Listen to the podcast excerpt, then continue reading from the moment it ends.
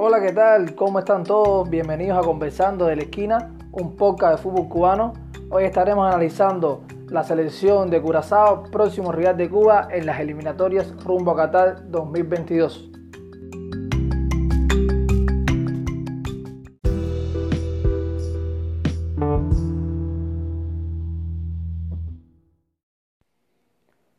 Como ya les dije, el próximo rival de Cuba es la selección de Curazao, una selección que ya nos eliminó en el 2018 y que la verdad yo no soy gran conocedor de la selección de Curazao. Creo que les podré decir cuatro o cinco nombres de la selección de Curazao a lo máximo. Así que en el episodio de hoy tendremos el placer de tener a Lacho Delive, gran conocedor del fútbol del Caribe y del fútbol holandés. Bienvenido, Lacho. Hola, gracias. ¿Cómo estás, Alejandro? Para antes que todo, es un placer que me hayas invitado, hayas tenido la idea de invitarme a compartir contigo en este podcast.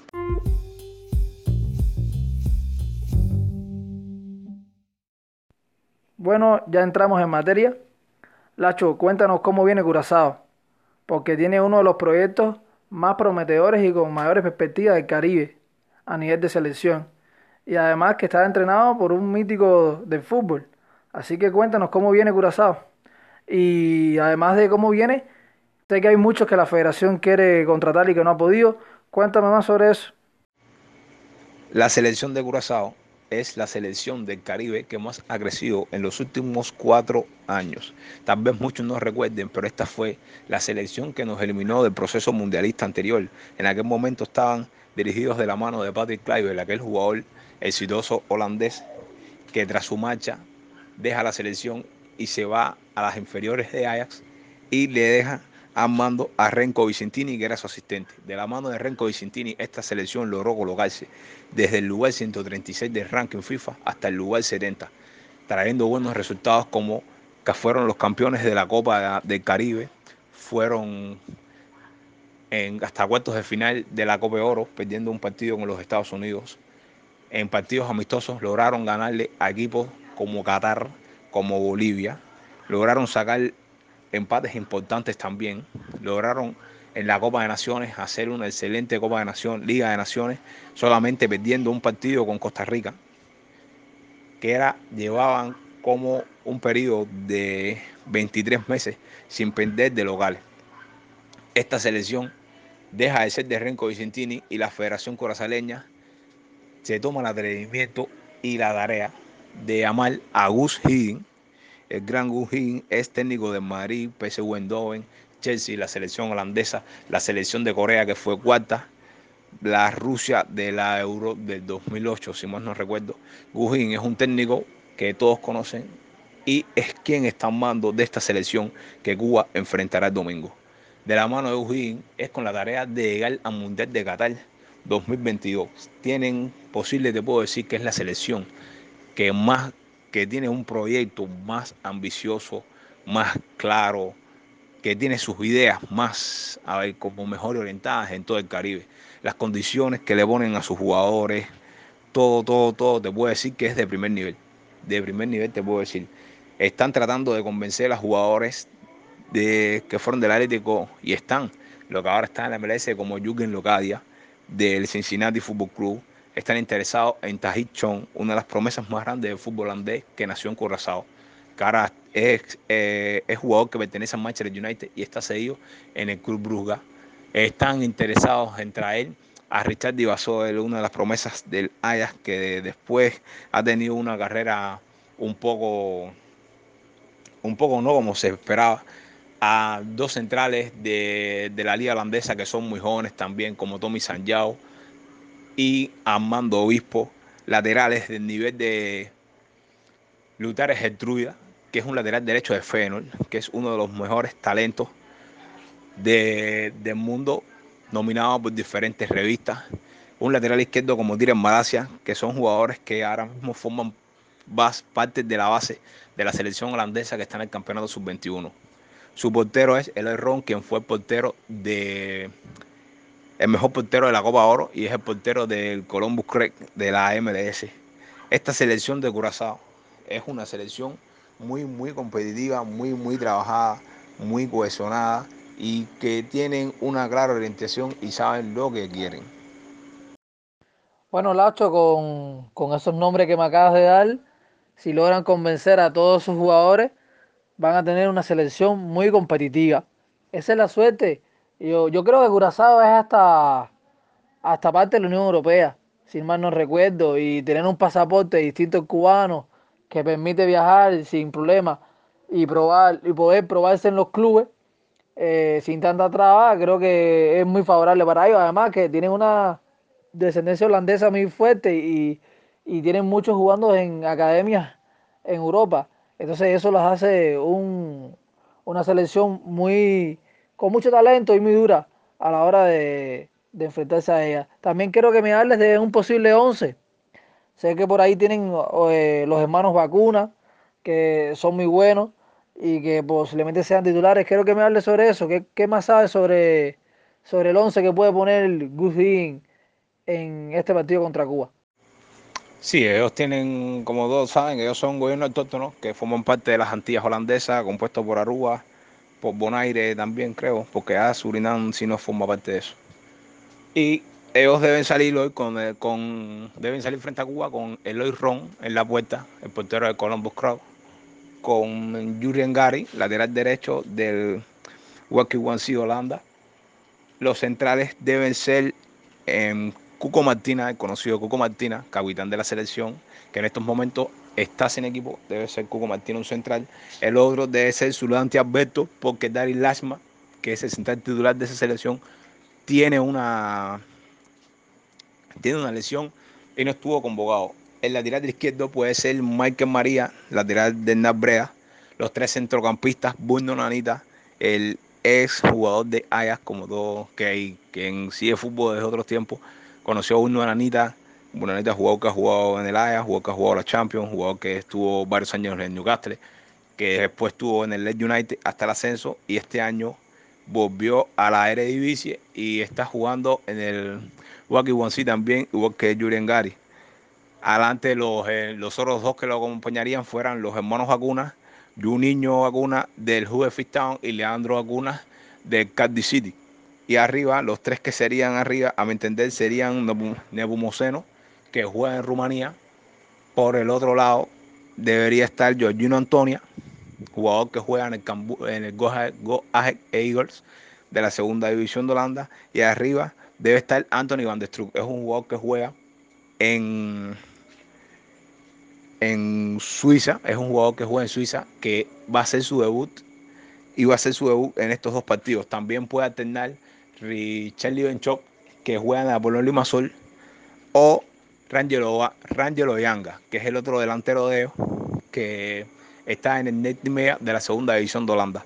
Si te fijas, son muchos, no son tan, son jugadores que juegan en segundas divisiones de eh, Inglaterra, en primera y segunda Holanda, pero son jugadores que tienen muchos partidos, que tienen la mayoría están en una edad avanzada, ¿me entiendes? Que tienen mucho recorrido, mucha experiencia, que eso es importante. Como me decía un amigo a mí, en las eliminatorias de la CONCACAF, la experiencia es muy importante. Todos la mayoría de los equipos que van, que clasifican a los mundiales del área de CONCACAF, van con un promedio de edad muy alto. El caso es Panamá, el caso fue la Trinidad Tobago de de aquel técnico holandés también, de Leo Hacker ¿Me entiendes? Hay muchos equipos que han ido al Mundial del área, entonces son equipos con un alto promedio de edad. Y que es el caso de Curazao, que tiene muchos jóvenes también, pero tiene alto promedio de. Ojo que Curazao tiene a Eric Antonice, que debutaría hoy también, que es un joven que tiene 17 años y es una de las promesas más grandes que tenía el fútbol holandés, el cual se decantó jugar por Curazao, que es la nacionalidad de sus padres. También tienen jugadores interesantes como Elson Hoy, que es un jugador que está en Qatar al equipo no se pudo unir por una lesión y no estarán estos partidos Braille Cuba, que es la estrella de la selección de Curazao. El zurdo que jugó en los Emiratos y ahora está jugando en Qatar. Que en vez de ir a un equipo importante en Europa, él decidió ir detrás de buenos salarios cuando salió de la Eredivisie. Entonces, para resumir, mi 11 sería Eloy Ron en el arco. Por derecha, Gary. Centrales, Cuco Martina, Suanti Alberto, Michael María, Bruno Nanita en la media, Leandro Vacuna, Juninho Vacuna, Arriba de Pomoceno, Antonio Van der Struck y Jorginho Antonio. Sería el 11 que yo daría de, de Curazao frente a Cuba.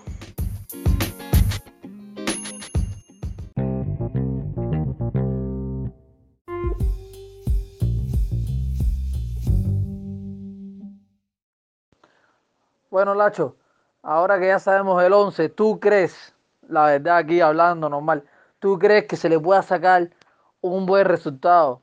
Sí, que Cuba le pueda sacar un buen resultado a Curazao.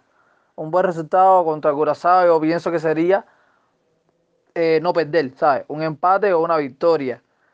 Yo, la verdad, tengo fe y esperanzas que sí, pero dime tu opinión, que sabes más de fútbol del Caribe y sobre todo sabes muy, estás muy enterado de, de la selección de Curazao. Creo que le pudiéramos hacer un gran partido de Curazao. Ya eso de sacarle puntos ya sería algo más complicado. A ver, no más complicado, ya eso sería algo que lo demostraría el terreno. Pero en estos momentos yo creo, creo que jugaremos un partido contra Curazao, lo haremos mejor, el equipo se verá mejor que lo que se vio con Guatemala.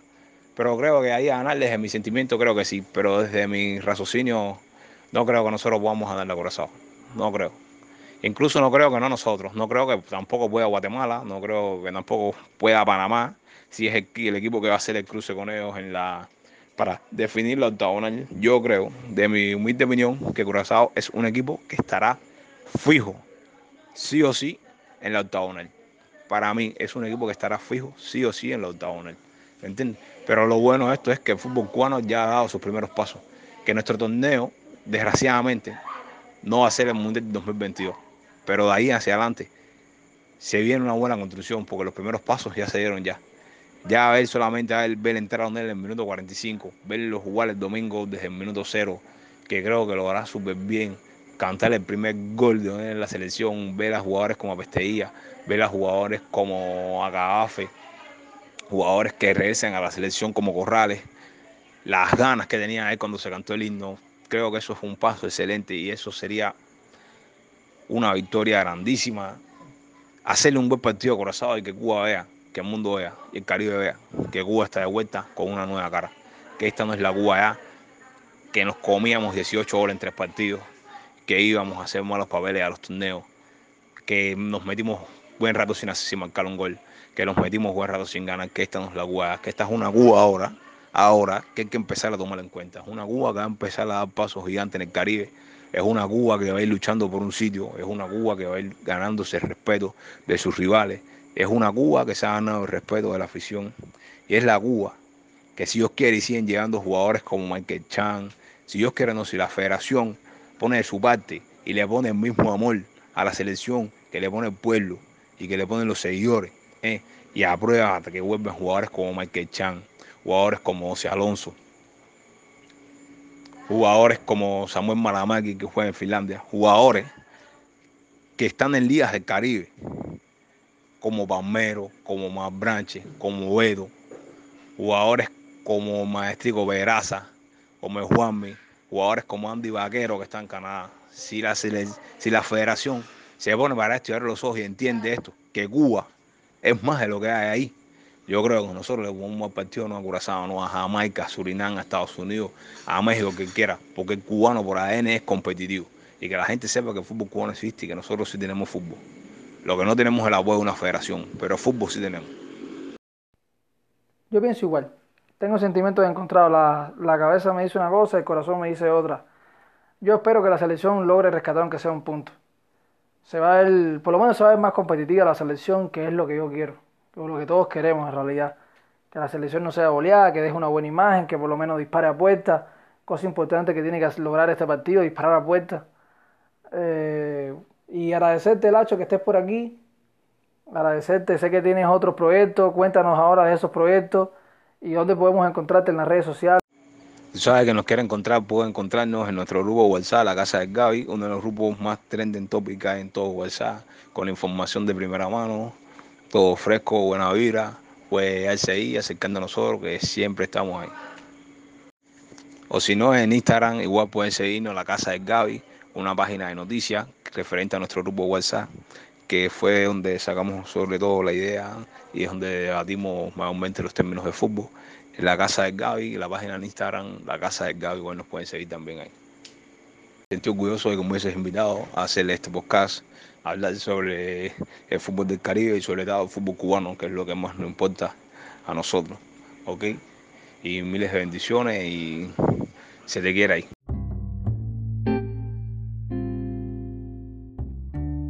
Un saludo para el Lacho que ya se va y un saludo para todos.